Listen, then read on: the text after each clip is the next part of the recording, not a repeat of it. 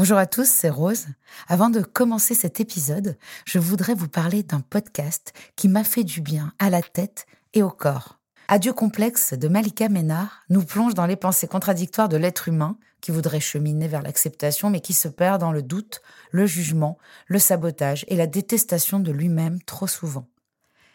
Malika reçoit des personnalités fortes qui, comme elle, ont réussi à sortir de ce mode de fonctionnement qui est la cause de la majorité de nos comportements destructeurs.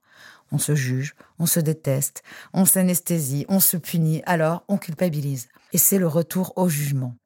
Ce cercle vicieux, on le connaît bien nous ici, dans Contradiction, et Malika le décortique avec simplicité et intelligence avec ses invités. Tu dis aussi que très tôt, tu as eu la sensation que parce que tu étais grosse, il fallait que tu développes d'autres qualités. Ah oui bien sûr. Être la plus intelligente, la plus drôle. Bien sûr. C'est réussi, hein, je rigole bien. Depuis tout à l'heure, on peut dire que je rigole bien. Donc euh. J'adore. Ouais, clairement, bah, quand t'es grosse, tu, tu sais faire mille trucs. J'ai fait de la natation à haut niveau, je sais faire du tennis, j'ai lu un nombre incalculable de livres, j'ai voyagé. En fait, quand t'es grosse, t'as intérêt à avoir un bagage comme as. Tu compenses. Je vous laisse découvrir le tout premier épisode du podcast Adieu complexe de Malika Ménard. Hiring for your small business? If you're not looking for professionals on LinkedIn, you're looking in the wrong place. That's like looking for your car keys in a fish tank. LinkedIn helps you hire professionals you can't find anywhere else, even those who aren't actively searching for a new job but might be open to the perfect role. In a given month, over 70% of LinkedIn users don't even visit other leading job sites. So start looking in the right place. With LinkedIn, you can hire professionals like a professional. Post your free job on linkedin.com slash people today. Double Monde, création. J'ai trouvé beaucoup plus que ce que je trouvais dans la consommation. J'ai trouvé un lien à l'humanité, à la nature, au monde. Euh, j'ai retrouvé un lien euh, réparé à moi-même. Euh, j'ai plus honte de, de, ce petit enfant que blessé que j'étais. J'ai trouvé une espèce de paix, de puissance que je n'avais pas. Je m'appelle Keren, Rose pour les noms intimes. Vous avez peut-être déjà entendu ma voix dans des chansons comme La Liste, ou mes mots dans des livres comme Kérosène. Mais avant même de savoir chanter ou écrire, j'étais dépendante, comme beaucoup d'entre vous. J'ai voulu comprendre comment fonctionnait le cercle vicieux de la dépendance et pourquoi c'était si difficile d'en sortir. L'addiction a ces contradictions que la volonté ignore. Alors quelles sont les solutions? Au travers de discussions décomplexées avec des invités addicts, ex-addicts, thérapeutes, artistes, auteurs, je vous propose de plonger ensemble au cœur de nos modes de fonctionnement. Bienvenue dans Contradiction, le podcast pour les gens qui se donnent du mal pour aller bien. Et pour ne pas en manquer une ligne, rendez-vous sur les réseaux sociaux de Rose, de Double Monde et sur le compte Instagram Contradiction Podcast.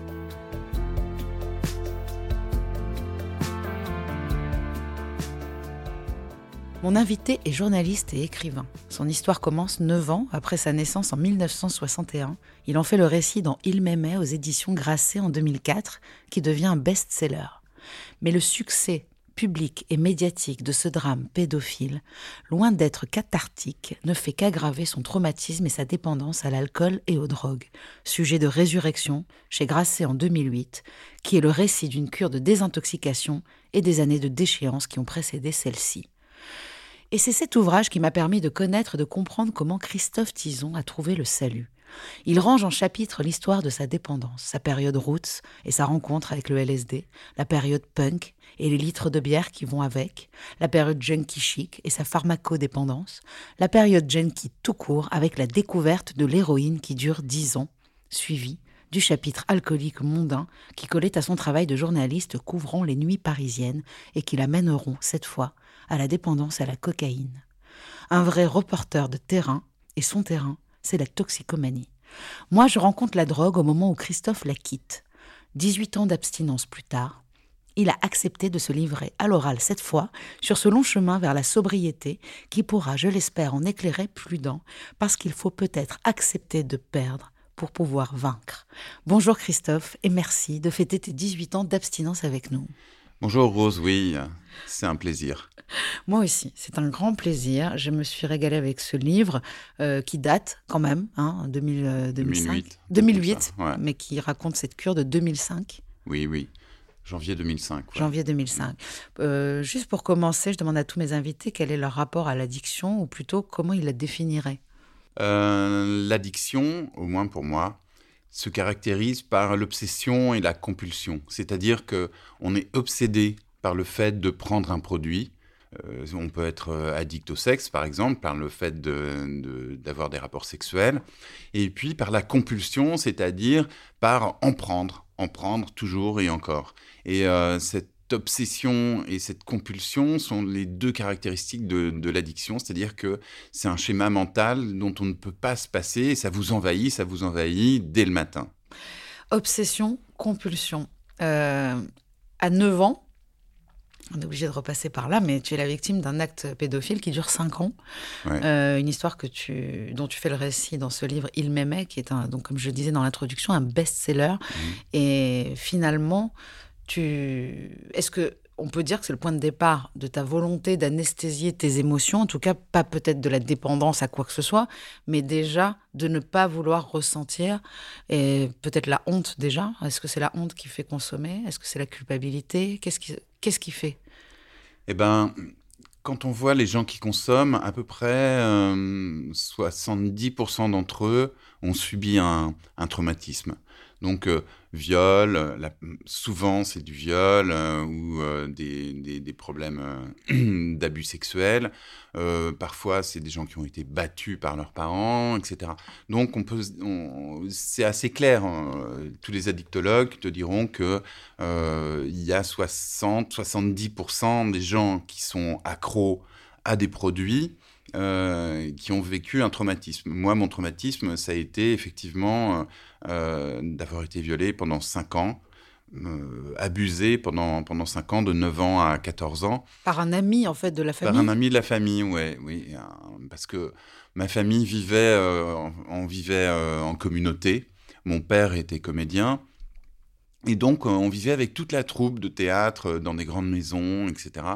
Ou des, ou des immeubles où on habitait tous les uns au-dessus des autres. C'était très joyeux, très gai, etc. Euh, j'avais plusieurs mamans, j'avais toutes les comédiennes qui me disaient Allez, viens oh non, Et c'était assez génial. Mais le contrôle parental était très flou, quoi, enfin très lâche, quoi. Donc il y a eu ce type qui était un pédophile qui s'est introduit dans, cette euh, grande communauté et puis euh, qui m'a ciblé. Et, euh, effectivement, à l'âge de 9 ans, pour la première fois, sous une tente, dans un sac de couchage, enfin ouvert, il m'a violé. Et ça a duré 5 ans, mais ça a duré 5 ans quasiment au, au su et au vu de tout le monde, parce qu'on était une sorte de petit couple. Euh, il m'emmenait en vacances, il m'emmenait en week-end, il me faisait des cadeaux euh, magnifiques euh, pour, un, pour un petit garçon. Tout ce que mes parents voulaient pas m'offrir, il me l'offrait. Par exemple, j'ai voulu une carabine à plomb, il m'a offert ma carabine à plomb. À 14 ans, j'ai voulu un scooter, il m'a offert un scooter. Enfin bon, voilà. Alors que mes parents voulaient pas. Donc, Même, euh, avec cette histoire de scooter, donc ils, ne voulaient pas à tes parents, ouais. euh, ils se disent pas là euh, déjà pourquoi on va on va accepter ce scooter? Bah. et est-ce que c'est pas étrange? Déjà 5 ans c'est long Ouais, c'est très long. ouais. Ouais. Bah, J'en ai parlé à mes parents après, c'est-à-dire que j'ai écrit le livre pour eux. Et euh, je me suis dit, hop, ils vont au moins se prendre ça et ils vont comprendre. Et, et ils m'ont dit, mais ne se rendait pas compte.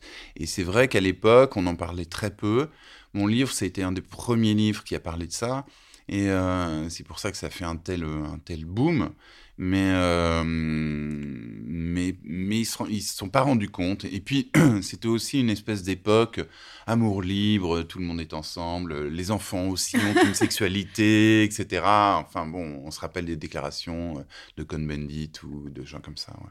Waouh Euh, bah, donc il y a ce livre euh, qui, qui, qui fait que tu, tu es placardé euh, un petit peu dans tous les médias Ouais. comme une victime. Mhm. Euh, tu dis dans, dans ce livre, enfin dans ton livre Résurrection, que c'est sûrement ça qui a aggravé les choses parce que le fait de te voir, que les gens te voient comme une victime, donc que toi tu te vois comme une victime, a sûrement été presque une excuse pour consommer? Bah oui, parce que d'un seul coup, euh, j'étais devenu une victime officielle. j'étais devenu la victime officielle d'un, de, la, de la pédophilie, tu vois. Et, donc, euh, je me disais, mais bon, bah, j'ai le droit de consommer, j'ai le droit d'anesthésier mes émotions. Parce qu'en fait, quand on consomme, pourquoi on consomme euh, Moi, je consomme pour anesthésier des émotions qui sont trop fortes, auxquelles je ne peux pas faire face. La tristesse, la peur, hein, la colère, hein, et même la joie. De temps en temps, j'étais tellement heureux que ça, me débordait, ça me rendait fou. Et euh, de temps en temps, j'avais tellement peur que, que finalement, j'ai trouvé dans les produits dans l'héroïne, dans l'alcool, euh, par exemple, des moyens de faire baisser les émotions. Il y a des tas de gens qui rentrent du boulot et qui se disent j'ai absolument besoin d'un verre de vin mmh. parce que euh, ça fait redescendre le stress. Et eh ben moi c'est pareil, sauf que c'était toute la journée. Voilà. Déjà, même avant d'avoir peur, tu as peur d'avoir peur, donc tu consommes de, peur que ça arrive. quoi. Oui, la peur se nourrit d'elle-même. Exactement. et, en fait, euh, au tout début, euh, dans ta période route, là, tu découvres, euh, enfin, tu fais une expérience avec le LSD, et en fait, ça se passe pas bien du tout. et à partir de là, tu as des remontées d'acide qui te viennent n'importe où, n'importe quand, terrifiantes. Et déjà, à partir de là, il y a une espèce de pharmacodépendance, c'est-à-dire que les anxiolytiques, tu as toujours sur toi une, euh, une, boîte, de, de Lexo, de Xanax. Il euh, faut, dire que c'est légal sous ordonnance, donc c'est une drogue légale. Hein. Ouais, ouais, ouais. Ouais, c'est une drogue légale et c'est une drogue très, très addictive. C'est-à-dire que effectivement, euh, cette, cette nuit et cette journée que j'ai passée sous LSD, c'est très, très mal passé. Ça s'est passé juste après que je, sois, euh, je me sois tiré des griffes de, de, de ce prédateur. Et puis j'ai pris ce LSD pour faire comme les autres, parce que on prend toujours des trucs pour faire comme les autres, on fume la première clope pour faire comme les autres, etc. Donc, pour faire comme les autres, j'ai pris ce truc de LSD et ça m'a emmené dans un monde horrible euh, où je me suis complètement dissocié, où par exemple je, je me voyais en dehors de mon corps, où j'avais l'impression que le monde n'était pas réel, euh, que moi j'étais réel, mais que le monde n'était pas réel, ou alors que moi je n'étais pas réel, mais enfin bon, bref, j'ai pas eu d'hallucination énorme, j'ai pas vu de lion, de tigre, euh, de, girafe, hein, par exemple, mais une sensation d'irréalité. Et très tellement forte que je me disais, mais je suis plus dans le monde, le monde me semble totalement irréel. Et ça s'appelle de la dissociation. Et j'ai essayé de soigner ça pendant longtemps et j'y suis jamais arrivé. Peut-être que le MDR aujourd'hui aiderait. C'est un bon programme, le MDR, et peut-être que ça m'aiderait, mais j'ai essayé tout. Les, les, les, pilules psychiatriques, les antipsychotiques, des, des, tas de choses comme ça. Et, et donc, je suis tombé dans une pharmacodépendance qui est celle du, du, du Lexomil, du Xanax. Très jeune. Très jeune, oui, à 15 ans. Ah ouais. Et j'en prenais, euh, bah, j'en prenais tout le temps parce que mm, au bout d'un moment, euh, l'effet euh, disparaît, le corps s'habitue, le cerveau s'habitue, et puis on en prend un autre et un autre et un autre.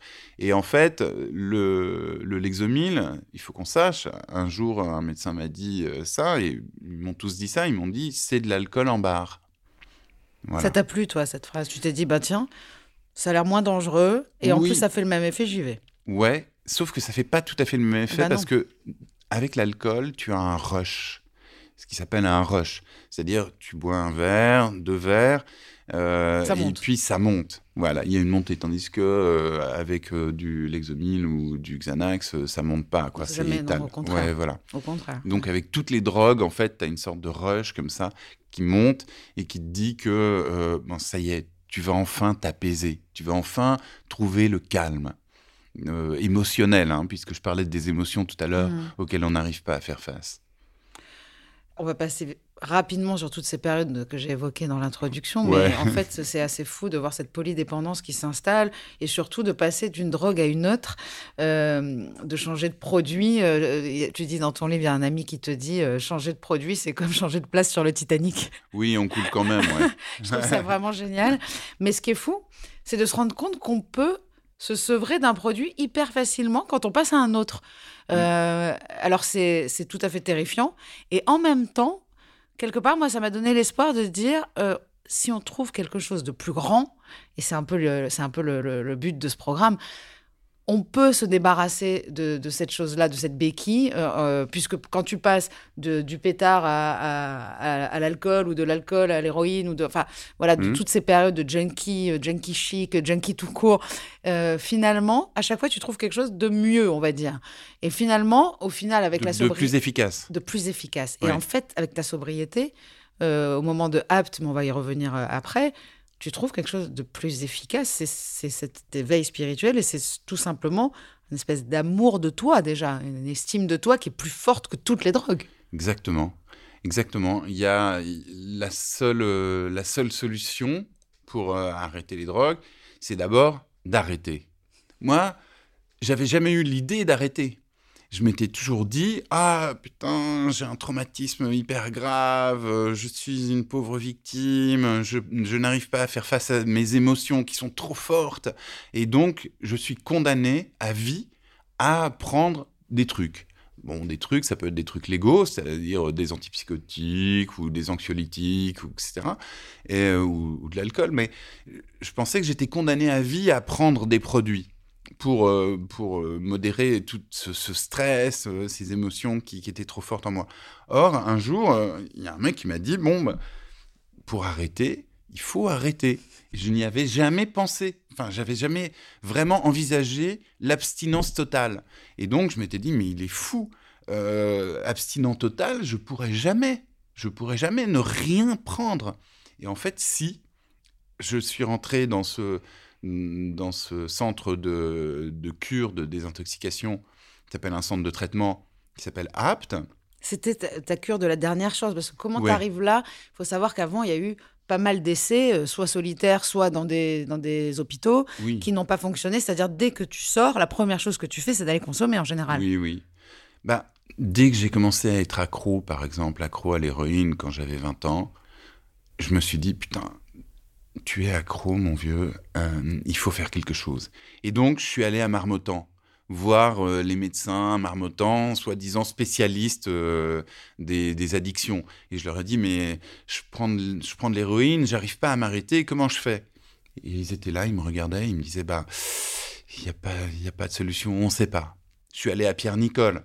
À Pierre-Nicole, par exemple, c'est aussi un centre avec des addictologues, et ils m'ont dit, bah, on ne sait pas. Euh, et, et, à chaque fois que, que j'ai... Enfin, j'ai toujours voulu m'arrêter, en fait, sans jamais pouvoir le faire. C'est-à-dire que quand je consommais de l'alcool, quand, quand j'ai arrêté l'héroïne, je suis tombé dans l'alcool sans vraiment le vouloir. On arrive à arrêter l'héroïne comme ça tout seul? Oui, oui, j'y suis arrivé parce que j'ai eu un, j'ai eu un premier enfant j'ai eu ma, première fille et je me suis dit, là, il faut que tu arrêtes. Il faut que tu arrêtes de prendre ce truc. Il faut que tu arrêtes de te shooter. Il faut, faut que tu sois un père euh, normal, etc. Et Parce en fait, plus, toi, tu injectes. Hein, C'est-à-dire, euh, même la cocaïne, en fait, euh, tu préférais ce rush-là, en tout cas immédiat dans tes veines. Oui, voilà. C'était un rush très, très puissant. J'étais un peu ce qu'on appelle picomaniaque. Waouh. Voilà. Mais, euh, mais bon, je m'étais pas aperçu en, arrêtant l'héroïne. J'ai réussi à arrêter euh, l'héroïne quand ma fille est née. Et, mais je m'étais pas aperçu que je buvais de plus en plus. Et euh, je me disais, oh, c'est pas grave quand même l'alcool.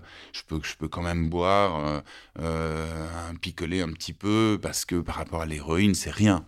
Mais en fait, l'alcool, c'est une drogue hyper puissante c'est vraiment très très puissant. Et je me suis retrouvé, par exemple, à la fin de ma consommation, c'est-à-dire euh, dix ans plus tard, à aller au café euh, à 8h30 du matin après avoir conduit euh, ma fille à l'école. Donc, c'est hyper puissant. Et, donc, tu enchaînais avec, enfin, tu alternais euh, un verre de blanc et euh, tu allais aux toilettes. Enfin, tu passais beaucoup de temps aux toilettes. Hein. Oui. Ça, c'était un petit peu. Euh, en général, on dit qu'on passe un quart de sa vie aux toilettes pour n'importe quel être humain. Toi, je pense qu'on est sur les trois quarts. Ouais. Mais c'est-à-dire que tu faisais ces allers-retours incessants alcool, coke, alcool, coke. C'est à ce moment-là que tu décides donc c'est ça que tu allais me raconter. Parce que l'alcool, euh, parce que l'alcool euh, fait une sorte de down, te, te, te, te, calme euh, terriblement et te calme trop. Et donc il fallait de la coke pour me remotiver parce que j'étais au bureau, parce que je travaillais. J'ai jamais cessé de travailler en fait. J'ai toujours caché caché euh, à mes employeurs euh, et, et, à beaucoup de gens de mon entourage ma dépendance. Qu'est-ce que tu faisais à ce moment-là Donc journaliste et écrivain oui, déjà? Oui, j'étais journaliste. à cette époque-là, à la fin de ma consommation, je, je, je, travaillais dans une chaîne d'infos en continu qui s'appelait iTélé mmh et, et j'étais rédacteur en chef. Et donc, je m'occupais, j'avais, euh, sous ma responsabilité une trentaine ou une quarantaine de personnes. Et donc, euh, voilà, j'avais des grosses responsabilités. Je faisais tourner la chaîne, enfin, bon, avec d'autres, hein, mais je faisais tourner la chaîne, je faisais des, je faisais des je pilotais des émissions ou des éditions, enfin, bon, voilà.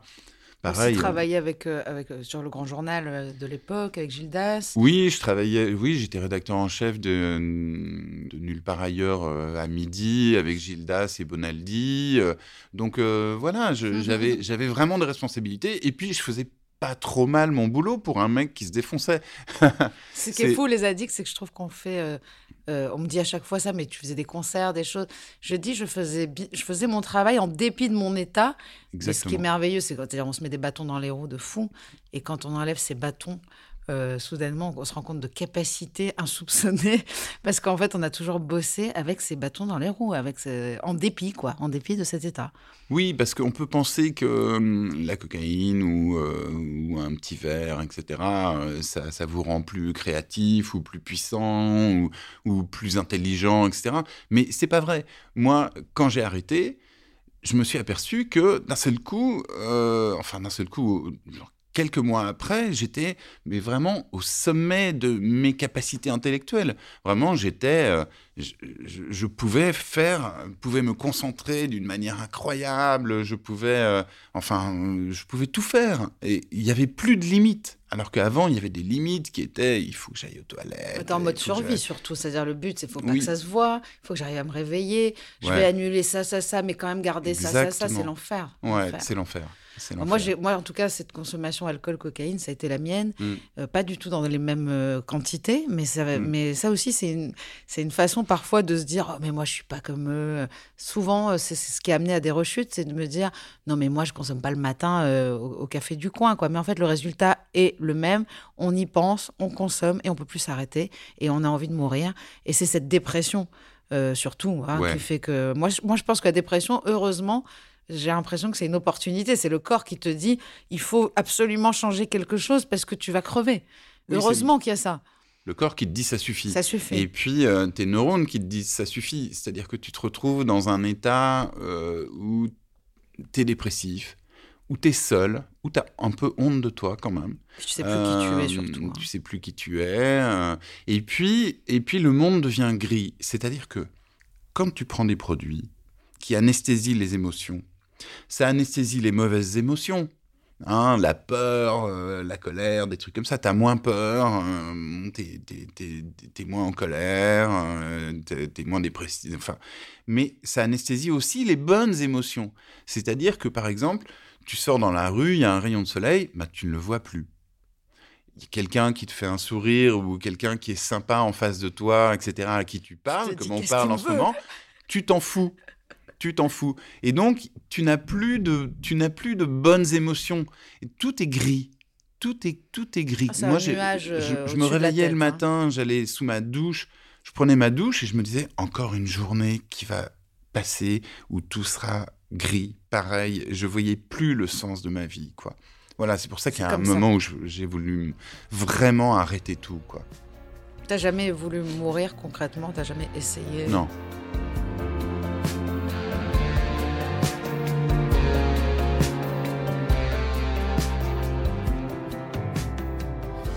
Donc là, c'est ta, dernière chance, puisque tu as fait beaucoup d'essais qui sont soldés, par des échecs. Et là, euh, tu avais déjà entendu parler euh, euh, de, ces groupes et de cette cure-là. Oui. Tu t'es dit, je vais tenter.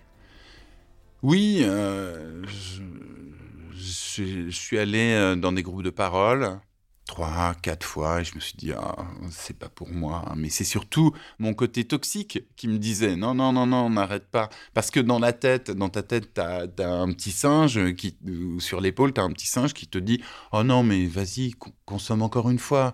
allez, vas-y, une fois. Et puis en fait, euh, ça marche pas. Et là, c'était la dernière chance. Je me suis dit, je vais, il faut que j'arrête. Il faut absolument que j'arrête parce que tous les feux étaient au rouge.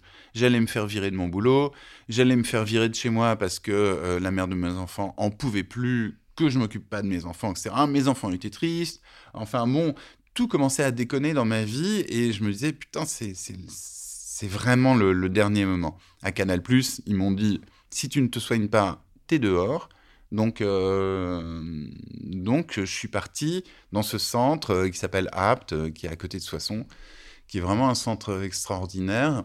Et où là, le truc, c'était, tu ne consommes rien du tout. Et tu as des réunions quasiment toute la journée avec d'autres gens qui sont comme toi.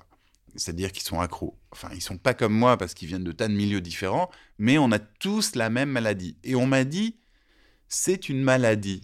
Et on m'a expliqué comment fonctionnait cette maladie. Et ça qui est génial, c'est que c'est des TCC, des thérapies euh, comportementales ou cognitives, et on t'explique comment fonctionne la maladie. On t'explique comment tout ça euh, fonctionne. Euh, et tu comprends petit à petit que ta maladie, c'est une part toxique de toi-même qui te parle et qui veut prendre le contrôle de toi, etc. Et on te dit aussi, bienvenue, tu as perdu la guerre. Ça, c'est la. C'est presque la bonne nouvelle. La, mauvaise nouvelle, c'est que tu as perdu la guerre, mais la bonne nouvelle, c'est que la guerre est finie. Ouais, c'est ça. Donc, tu as perdu la guerre contre les produits, tu as perdu la guerre contre la dépendance. C'est-à-dire que moi, j'ai toujours essayé de m'arrêter en faisant le bras de fer en me disant bon allez je vais aller euh, je vais aller à la campagne là il y a, y a pas d'héros ou là il n'y a pas ceci il n'y a pas cela etc et, en fait à chaque fois que je, je, revenais que ce soit 15 jours 3 semaines ou un mois euh, je replongeais et euh, les gens qu'on met dans les hôpitaux psychiatriques parce qu'ils consomment trop, qu'ils sont alcooliques, etc., dès qu'ils ressortent, ils reconsomment. Donc, c'est pas en faisant le bras de fer avec un produit ou avec, euh, ou avec la dépendance qu'on gagne, c'est en se disant je suis dépendant et je n'y peux rien. Et donc j'accepte d'être dépendant et j'accepte que la maladie soit plus forte que moi. La maladie est plus forte que moi. Et mhm. donc je perds, je perds, je perds cette guerre, mais je perds pour gagner autre chose. En fait, la capitulation, c'est le socle du rétablissement. Euh, souvent, quand les. D'ailleurs, moi, on m'a souvent dit T'es forte, tu t'es battue contre l'addiction. Et les gens te disent Il faut te battre. Euh, c'est pareil, quand j'ai eu un cancer aussi, on m'a dit Il faut te battre. Et tout. Bah, en fait, non, euh, j'accepte que j'ai un cancer. Me battre contre un cancer, je ne sais pas ce que ça veut dire déjà. Mm. c'est une maladie aussi. Mm. j'ai l'impression que c'est important de s'avouer vaincu et d'être vulnérable, en fait, dans cette société où on te dit toujours T'es forte. Il y a cet émoji là du bras fort, la musclée qui dit bravo. Et et en fait, euh, non, moi, j'ai pas envie d'être forte. Je trouve ça génial de dire, bah, en fait, moi, je suis plus faible que ça, que ce, que ce produit. Je n'aurais jamais, je n'aurais jamais, euh, je, je, ne prendrai jamais le dessus sur lui. Jamais je pourrais boire un verre. Jamais. Jamais, jamais. Alors, il y a des phrases euh, quand même géniales euh, qui, qui, qui, font sens et qui, surtout, je trouve que ça peut réveiller des gens qui arrivent comme toi, qui n'ont pas encore euh, rencontré les groupes de parole vraiment. on a tous commencé avec un jour et un seul, sans produit, comme toi aujourd'hui. Alors, déjà, c'est clair, c'est net. et surtout, c'est génial parce qu'on comprend que ces thérapeutes sont des anciens addicts et c'est ça qui fait la force du programme. Ouais, ouais, si tu n'essaies pas, tu resteras dans ta merde et dans ta merde, la seule chance que tu auras, c'est d'y rester. C'est très clair. Oui. Non, mais c'est très clair. Euh, cesse de te battre et tu auras une chance de gagner. C'est très clair. Euh, on comprend en fait que pourquoi rien ne marche et celle-là, elle marche. C'est parce que des addicts aident d'autres addicts. On a besoin quand même d'être compris. Oui, c'est-à-dire que en fait, l'aide apportée par un, un addict à un autre est sans égal quand un addict te dit bon ben moi j'ai fait ça pour m'en sortir, j'ai fait ça pour m'en sortir, et toi c'est quoi ton histoire et que tu lui racontes ton histoire, il peut s'identifier, c'est-à-dire que on a tous à peu près la même histoire c'est-à-dire dans des décors différents, dans des lieux différents, à des époques différentes, etc. des produits, des produits différents. Des produits différents.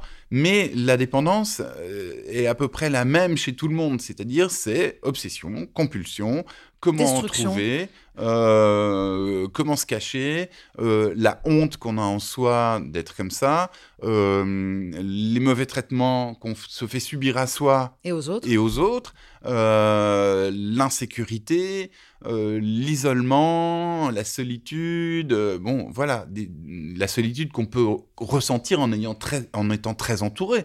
Moi j'avais une bande de potes, on faisait, on faisait la fête, etc. Et puis... et- Tout le monde est seul en fait dans je me cette seul. Ouais.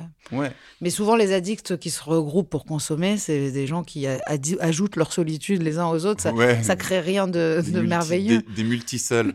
Mais le, le- le truc le plus co- commun à tous les addicts, c'est quand même cette fameuse euh, anesthésie des émotions. Oui. Et il y a une métaphore que je trouve vraiment géniale, si tu peux l'expliquer, c'est celle de, du fait qu'on soit des bouteilles euh, avec des émotions euh, importantes, des bonnes, des mauvaises, et que la consommation d'un produit est, le, est un bouchon Mm. qui les empêche de s'exprimer. Et qu'en fait, quand tu arrives dans un endroit où on t'empêche toute consommation, mais même d'un anxiolytique, donc là, toi, tu es, défait complètement. Tu arrives et tu dis, donnez-moi mes médicaments. Enfin, déjà, pour Ouais, toi, c'est impossible. Ça va revenir, mon angoisse. Enfin, je comprends Oui, oui, oui. cet enfer parce que les autres euh, psychiatres, euh, addictologues ne te laissaient jamais sans tes, tes anxiolytiques. Qui me filait toujours euh, de l'alcool en bar. Voilà, c'est ça. Alors que là, on te dit, mon gars, tu ne vas rien avoir parce que c'est ça, c'est peut-être les anxiolytiques qui te font rechuter. Puisque ça anesthésie tes émotions, tu peux pas les traiter, tu peux pas les vivre. Qu'est-ce que c'est que cette histoire de bouteille que je trouve vraiment forte? Bah, c'est tout simplement euh, quand on t'explique ce que c'est que euh, cette maladie, euh, il y a un moment où, euh, bon, c'est une petite partie du, des cours, mais on te dit, voilà, euh, tu es une bouteille avec un bouchon. Et euh, à l'intérieur de cette bouteille, il y a toutes tes émotions. Il y a euh, la peur, euh, la colère, euh, la joie, la tristesse. Bon, voilà, il y a toutes tes émotions. Le dégoût. Et le oui, la honte, etc. Et euh, cette bouteille, elle est bouchée avec un bouchon, et le bouchon, c'est les produits. C'est ce que tu, ce sont les produits, et tu empêches toutes ces émotions de ressortir. Et donc, quand on enlève le bouchon, évidemment, les émotions se précipitent à l'extérieur. Elles sont confinées dans la bouteille depuis tellement longtemps que se précipitent à l'extérieur. Et effectivement, quand je suis arrivé là-bas et qu'on m'a dit tu- non, tu ne peux pas prendre même un petit bout de l'exomil, c'est pas possible, Christophe. Et J'étais là, je me disais mais il Je est me fou, casse. il est dingue, je vais, je vais me casser de cet endroit de fou. hein. Et on me dit non, non, mais va avec le groupe. Ah oui, Prends- tu dis les autres, comme les autres comme anxiolytiques. Genre, franchement, j'ai un, un sérieux oui. doute. Ah non, mais c'était dingue. Le mec, je lui dis, mais comment je fais? Là, là, je suis hyper angoissé. Va avec les autres. et, et je me disais, mais il est dingue, ce mec. Il prend un bain. Mais non, mais j'ai besoin de plus fort que ça, moi, de plus puissant. Et puis, finalement, au final, euh, quand on enlève ce, ce fameux bouchon, effectivement, toutes tes émotions ressurgissent. Et alors, t'as quand t'as peur, t'as très peur. Euh, quand t'es en colère, t'es très en colère. Quand t'es joyeux, t'es très joyeux, etc. C'est Et donc, ingérable au début. Oui, au début, c'est ce qui s'appelle les montagnes russes. Mm. Tu vois, tu passes de, de, de, moments où tu es très excité, etc., euh, très empathique, à des moments Parce qu'il y a des highs de sobriété aussi. Oui, oui, il y a des highs de sobriété, mais c'est ça qui est absolument génial. Tu redécouvres des tas de choses, comme par exemple écouter les autres. Ah, ça, c'est la première chose qu'on apprend, je trouve. Et, C'est dingue. Et, et un addict, en général, n'écoute que son cerveau. Ouais. Donc, c'est ça qui est génial, déjà. On Il écoute apprend que son cerveau, écouter. il parle toujours de la même chose. Et parle Bla, bla, ouais, bla, bla, c'est bla, bla, bla. La même merde. Les mecs bourrés parlent toujours de la même chose à l'infini. et Avec sous coke, encore pire. Oui, sous coke encore pire, sous zéro encore pire. Enfin bon, voilà. C'est euh, et, et là, d'un seul coup, tu réapprends à dire des choses qui ont du sens, à écouter les autres. Et des choses vraies aussi. Hein. Oui, des choses Parce vraies. que c'est vrai qu'on ment énormément et qu'on raconte l'histoire qu'on a envie de raconter tout le temps la même, tout le temps la même. Bah, c'est normal parce que tu as passé des années à prendre des produits. À rien ressentir, en fait. à rien ressentir et puis à manipuler aussi pour pouvoir prendre tes produits. C'est-à-dire que moi, par exemple, euh, je mentais à l'infini à la mère de mes enfants en lui disant mais non mais j'ai pas bu euh, alors que je venais de, de picoler et puis de, de bouffer des Fisherman Friends tu vois pour euh, pour que ça sente pas et puis j'avais une bouteille cachée là et puis une autre bouteille cachée là le Fisherman Friends, d'ailleurs, devrait s'appeler Alcoolo Friends. hein. Oui, C'est- vraiment un truc des Alcoolo alcoolos, Friends, le ouais. Fisherman. C'est vraiment ça, ouais. Et, et donc, tu as passé ton temps à manipuler, à mentir, etc. Donc, t'en as honte. Et puis là, tu redécouvres un truc Mm. qui est absolument génial. c'est d'être honnête. Mais juste honnête, quoi. En fait, c'est- moins fatigant aussi. Euh, pas euh, fatigant voilà, cette tout. perte d'énergie à, à essayer d'être quelqu'un d'autre et de mentir, en fait, c'est vrai Oui. que ça aussi, ça, ça pousse à la consommation. et à ne pas vouloir avoir toujours raison, par exemple. À ne pas vouloir, euh, à ne pas vouloir tout justifier. À dire ah bah oui peut-être que là j'ai eu tort, euh, peut-être que si. Enfin bon. Ouais, d'arrêter de, de surenchérir non-stop. Il y a ce truc-là de l'addict Ouais, qui ouais. surenchérit, qui veut pas lâcher. Mais dans les émotions, en plus, il y a quelque chose d'important, c'est que ce qu'on doit savoir, c'est que les émotions, elles nous traversent, mais euh, ce qu'on apprend dans la méditation, c'est de laisser tra- se traverser des émotions, des pensées, Ouais. des choses, et, et rester là, cette espèce d'équanimité, euh, d'accueil égal euh, des émotions. En fait, si on les bouge, euh, elles peuvent pas nous traverser. En fait, elles restent. Exactement. c'est très important que les émotions, quand on, on te dit tu es en colère, ben vas-y, exprime ta colère, mais normalement elles passent. C'est Mhm. ça qui est chouette avec les émotions, c'est qu'elles passent.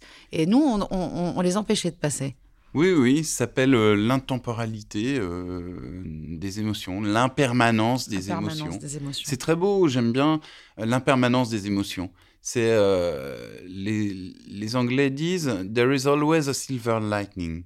Il y a toujours sur le bord d'un nuage une petite ligne Mmh. argentée qui dit que le soleil va revenir. Ah, c'est une belle image. Et donc, c'est une belle image. Et, et moi, je pense toujours, quand on est dans une émotion, par exemple, on- tu viens de te faire larguer, euh, t'es hyper triste, euh, et tu te dis, mais putain, c'est horrible, ma vie est foutue, etc. Et en fait, non. Et en fait, non. non. En fait, ça passe. Mmh. Peut-être que ça prendra un mois, deux mois, peut-être que ça prendra euh, une semaine, mais ça passe. En fait, j'ai l'impression ça que- t'empêche pas de rencontrer quelqu'un d'autre. Et, et bon, tu as toujours tendance à, quand tu es dans une émotion, à éterniser cette émotion, à, à te dire ça va durer toujours. Mmh. Parce que tu es la- en plein dedans, tu es, es dans une tempête et t'en vois pas le bout. Et en fait, il y a toujours un bout.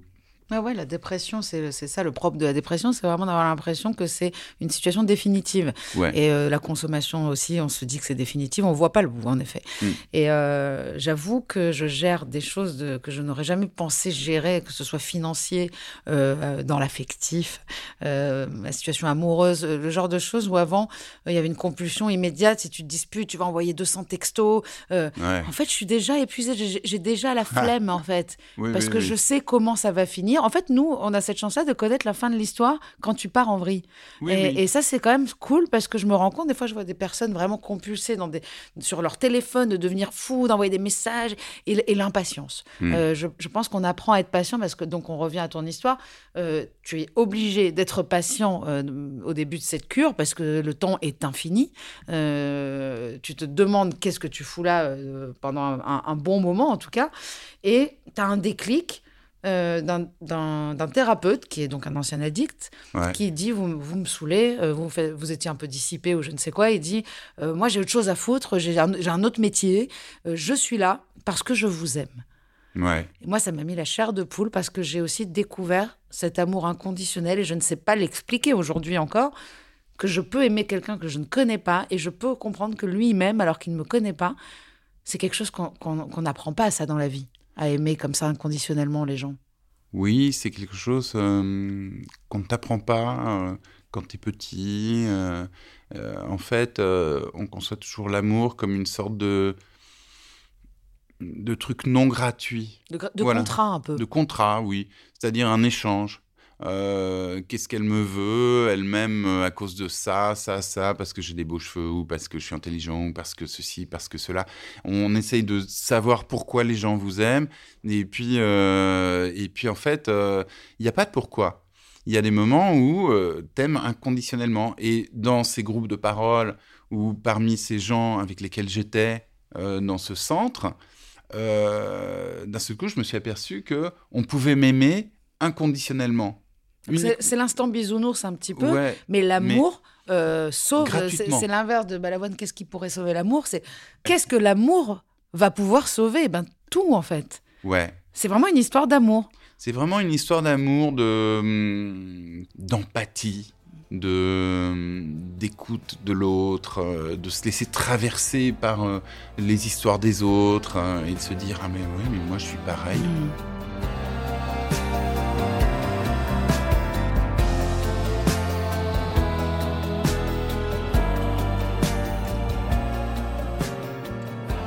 Fait, quand tu discutes pour de vrai avec quelqu'un, tu vas t'apercevoir que tu es pareil, que tu as les mêmes émotions.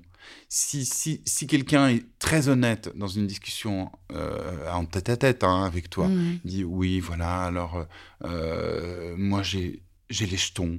J'ai les jetons que mon mec me quitte, ou j'ai les jetons que, que, que, Pas y que- arriver, que ma fille euh, soit ceci, ou j'ai les jetons. Parce que... Et si vraiment il te donne ses émotions, il te dit ses émotions, tu vas te dire, bah, oui, bah, moi aussi. hein. Moi aussi. Moi aussi, j'ai peur dans la vie. J'ai peur euh, de pas y arriver. euh, euh, j'ai peur que ma femme me quitte. si ça, si je fais pas ça ou ça, etc. Et, et tu vas t'apercevoir que la plupart des gens ressentent les mêmes émotions, mais ils les disent jamais. Parce que euh, la plupart des gens font, euh, on, on- on leur a appris à faire les fiers à bras. Ouais, il faut être fort. euh, ouais, nan, nan, nan, on est dans un monde de compétition. Enfin bon, voilà. Donc, il y a un truc aussi que je voulais dire, c'est quand tu arrives là-bas, quand tu arrives dans, dans ce centre, ou même quand tu arrives dans les groupes de parole pour t'arrêter de consommer, on te dit un jour à la fois. Tu ne consommes pas pendant une journée. Et puis, euh, demain, on verra bien. Et, euh, et ça, ça m'a beaucoup aidé. Euh, au début, je me disais, on me disait, bon, tu ne consommeras pas ce matin. D'accord? Ok, essaye de pas consommer ce matin. Alors j'étais là, ah, je regardais l'horloge et tout. Je me disais, ah, ok. Je bon. pensais vraiment qu'ils allaient t'amener un verre à midi? Là, non, mais je me disais, j'avais, j'avais mon, ma valise qui était faite et, euh, et, et je voulais appeler un taxi. Pendant, Ah oui, t'a- t'appelles souvent des taxis. Oui, pendant les 20 premiers jours, euh, je me suis dit, je vais appeler un taxi euh, qui va m'emmener à la gare et je me barre de ce truc de fou. Et en Et fait, tu voulais aller à l'hôpital, en plus. Oui, oui, je voulais aller à l'hôpital pour qu'ils me filent des médocs, enfin, pour, pour consommer, en fait. Oui, c'est ça. et, et en fait, le- la première matinée se passe, et puis je me dis, bon, ça a été peut-être que je peux essayer encore quelques heures, et puis on verra demain. Je suis trop fatigué. Et le lendemain, je me, je me suis aperçu que j'avais 24 heures sans rien. Et ça faisait longtemps déjà que t'avais pas eu 24 heures sans Ah rien. bah, ça faisait 20 ans, Ouais, euh, c'est ça. 25 ans. Sans rien du tout. Sans rien du tout. ouais. Et, et, euh, et le lendemain, pareil, le lendemain passe, et je me dis, bon, bah, je verrai demain. Hmm. Et, et comme ça, petit à petit, de 24 heures en 24 heures, bah, tu arrives à 18 ans. Ouais, c'est fou. hein. Mais le pire, c'est qu'on peut mettre cette, euh, cette pratique dans tous les domaines de notre vie. C'est-à-dire, encore une fois, je parlais tout à l'heure de, Oui. de- dans la relation amoureuse et tout ça, mais de se dire, bah, aujourd'hui, tu sais quoi, je vais laisser passer ça. Aujourd'hui, je me mets, pour aujourd'hui, je me mets pas en colère. Ou pour aujourd'hui, Oui. je vais pas répondre ça parce que je sais que. Et en fait, souvent, ça te permet, au final, de pas faire les, les, les mécanismes destructeurs que tu as l'habitude de faire. Et puis, il y a autre chose qui est hyper important, je trouve, dans la thérapie, euh, euh, dans cette cure, dans ce centre, Mm. c'est c'est un exercice récurrent parce que tu le fais tout le long du livre quand même, c'est de raconter une expérience de conso, Ah oui. euh, une expérience de conso, ses conséquences et les émotions que ça suscite. Donc euh, à la fin, on n'en peut plus. On dit mais ils vont le lâcher, ils vont le lâcher avec ça. Il n'a pas envie de raconter. Et en fait, au final, c'est de là que vient vraiment euh, la lueur, quoi. Oui, parce que en fait, quand tu consommes, tu es dans le déni. Ça veut dire que tu te dis oh c'est pas si grave, oh euh, j'en ai vraiment besoin. C'est ça le déni. Tu vois, tu te dis ah non mais euh, euh, un petit verre de plus c'est pas si grave. Et puis bon allez je vais appeler mon dealer une petite ligne. Bon c'est juste une petite ligne. Et tu es dans le déni. Tu tu tu, tu ne t'aperçois pas qu'en fait tu fais des trucs euh, nuls. Et tu oublies les conséquences négatives. tu oublies les, consé- conséquences négatives. Et, euh, et tu recommences en te disant Ah bon, bah non, le lendemain, de- demain, je ferai pas pareil. Et tu fais pareil. Et, et donc, il faut casser ce déni pour bien t'apercevoir de, ces dénis et de la manière dont, ça a ruiné ta vie, en fait, on te fait écrire des exemples de consommation conséquence. C'est-à-dire, on te dit, euh, bon, ben voilà, euh, alors moi j'étais là euh, dans le domaine professionnel, dans le domaine affectif, euh, etc. Donc moi j'étais là, voilà, en, 2000, euh, en 2001, j'ai eu un grave accident de scooter euh, parce que j'étais bourré, etc. Donc maintenant j'ai des vis dans le genou. bon, des tas de trucs comme ça. J'ai fait une OD. et puis, je me suis aperçu que les, les choses qui me touchaient le plus, en dehors des gros titres euh, des, journaux à scandale, tu vois, où je pouvais dire ah là c'est super grave, euh, j'ai perdu connaissance, euh, j'ai couché avec une fille, je me suis réveillé, je la connaissais même pas, enfin je savais même pas même plus son prénom, enfin bon. Et en dehors de ces gros titres là, ce qui me faisait le plus mal, c'était de me dire que par exemple, je m'étais pas bien occupé de mes filles. Par exemple, euh, je leur avais promis d'aller à la piscine un dimanche. Et puis le samedi soir, j'étais sorti et le dimanche, j'avais trop mal à la tête et j'avais besoin de boire et je les emmenais pas à la piscine. Et elles étaient là à la maison, elles pleuraient. Elles me disaient Mais papa, on n'est pas allé à la piscine, etc. Pourquoi? Et Et ça, c'est grâce à, à ces exercices-là, parce Oui. qu'avant, tu le voyais pas. avant, tu le vois, Mais tu l'écrases. Enfin, tu, tu- ouais, comme un fichier que tu mets à la, à la corbeille, tu vois. Tu l'écrases. quoi. Mhm. Tu te dis, bon, allez, euh, dimanche prochain, on ira dimanche prochain, je vous promets. et, euh, et en fait, le dimanche suivant, bah, soit tu te forces et t'es pas bien et t'es mal, euh, t'as mal à la tête dans le bassin, le grand bassin ou dans le petit bassin, ou alors t'y vas pas. Et c'est pareil, ça recommence à l'infini. Et donc, en fait, on t'apprend euh, dans ce centre, ou même dans les- ces groupes de parole, ce qui s'appelle la première étape, on t'apprend à faire le constat de, de tous les trucs pourris que tu as fait, et le constat que ta dépendance et les produits sont plus forts que toi, Bon, toute que façon, tu as euh, perdu la maîtrise de ta vie. le, programme, euh, on, on l'étudie pas mal. On a un épisode d'ailleurs qui est, qui est sorti euh, en, en janvier euh, de, du docteur Cava- Cavaroz, euh, les, Oui. 12, é- les 12 étapes pour revivre. On a vraiment euh, travaillé sur chaque étape. Là, euh, on, on va rester sur les deux premières qui sont importantes. Enfin, même la première capitulation, euh, sortir du déni, déjà, c'est la première étape pour les gens qui nous écoutent. Euh, je reçois énormément de messages de mamans, euh, de femmes qui me disent, mais en fait, mon conjoint, je me rends compte que... Et je vois qu'il y a beaucoup de déni. C'est des gens qui disent, mais non, aucun rapport, je suis pas addict. Donc, je pense que déjà, on va pas se mentir, la cure a marché aussi pour d'autres raisons que forcément parce que c'était cette cure-là, mais il y a une histoire d'âge, parce que moi, je vois, tu es devenu clean à 44 ans, c'est mon âge. Ouais. Euh, c'est vraiment un âge important, je trouve. C'est des âges où on a vraiment la conscience du fait qu'on veut rester en vie, qu'on a des enfants, qu'on veut être là pour eux. Il y a aussi le fait d'avoir essayé plein de choses qui n'ont pas marché avant. Oui. Euh, voilà. Donc, et le chemin, il est long. On ne demande pas aux gens de se rendre compte immédiatement. Mais Mm. posez-vous cette question quand même. Est-ce que la consommation prend, prend plus de place dans la vie que la vie elle-même, en fait, déjà? Oui, oui, oui, oui. Est-ce que, euh, est-ce que ça t'empêche de faire des trucs? Est-ce que ça empiète? Est-ce que euh, sur, ta vie? Est-ce que ça, ça commence à prendre le contrôle de ta vie? Est-ce que tu fais du tort aux autres, malgré le fait que tu ne veuilles pas le voir, Oui, évidemment oui. hein? Il y, a, il y a une phrase super belle que, quand tu commences ce livre, euh, qui m'a donné envie de le lire immédiatement, c'est « J'écris pour tous ceux qui pensent que je suis guéri et qui ne savent pas que c'est à la fois moins et mieux que ça. » En fait, euh, j'imagine que tu veux dire par là moins parce qu'on n'est jamais guéri Ouais. et mieux parce que tu as trouvé plus que ce que tu es venu chercher. Parce que j'ai trouvé beaucoup plus que ce que je trouvais dans la consommation. J'ai trouvé beaucoup plus que ce que je trouvais dans les drogues. J'ai trouvé euh, un lien à l'humanité, à la nature, au monde. Euh, j'ai trouvé, retrouvé un lien réparé à moi-même. C'est-à-dire que j'ai plus honte de moi, euh, j'ai plus honte euh, de, de ce petit enfant que blessé que j'étais, etc. Enfin bon, voilà. J'ai trouvé une espèce de paix et de, de puissance, on peut le dire, de, de puissance que je n'avais pas.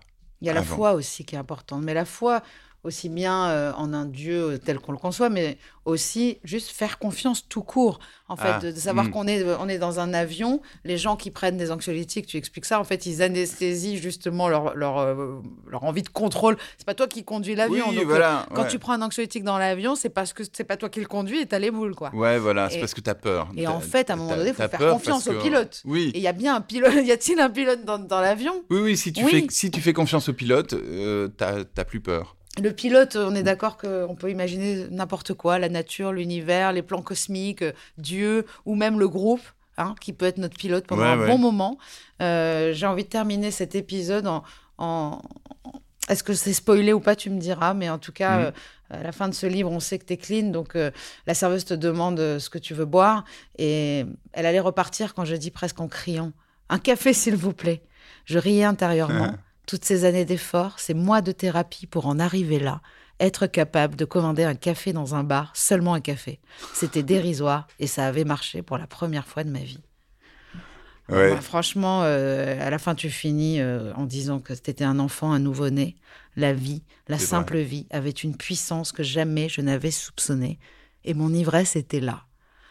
Donc c'est beau. On a envie d'être ivre de sobriété avec toi, Christophe. Et je suis persuadée que ce livre a dû aider beaucoup de gens et qu'il peut continuer. Oui, oui, oui, ça a aidé beaucoup de gens. Euh, J'ai encore maintenant des, des gens qui m'écrivent, etc. Enfin bon, euh, je, je l'ai écrit pour ça. Donc je rappelle, il s'appelle Résurrection. Euh, il est sorti aux éditions Grâce. Grasset. Bah oui, tu, tu es chez Grasset. Et euh, il y avait ce livre avant sur euh, cette, ce drame pédophile Il m'aimait en 2004. Ouais. Et dernièrement, on a des livres qui cartonnent aussi euh, et qui fonctionnent plutôt bien pour toi. Donc Ouais. tu, te- écrire sobre, ça, ça se passe très bien. Bah, écrire sobre, c'est bien mieux qu'écrire défoncé. Hein. Ton dernier livre, c'est? Mon dernier livre, ça s'appelle euh, Le choix de Suzanne. C'est chez Gallimard. chez Gallimard. Ouais. Bah, c'est très bien. Donc écrire sobre, Et c'est un polar. c'est mieux que d'écrire défoncé. Bah, je te remercie, Christophe. Merci beaucoup. Ouais, merci à toi.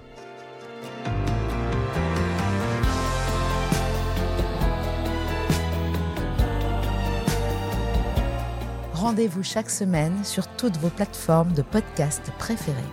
Et en attendant, on se parle sur les réseaux sociaux de Rose, de Doublement de Création et sur le compte Instagram Contradiction Podcast.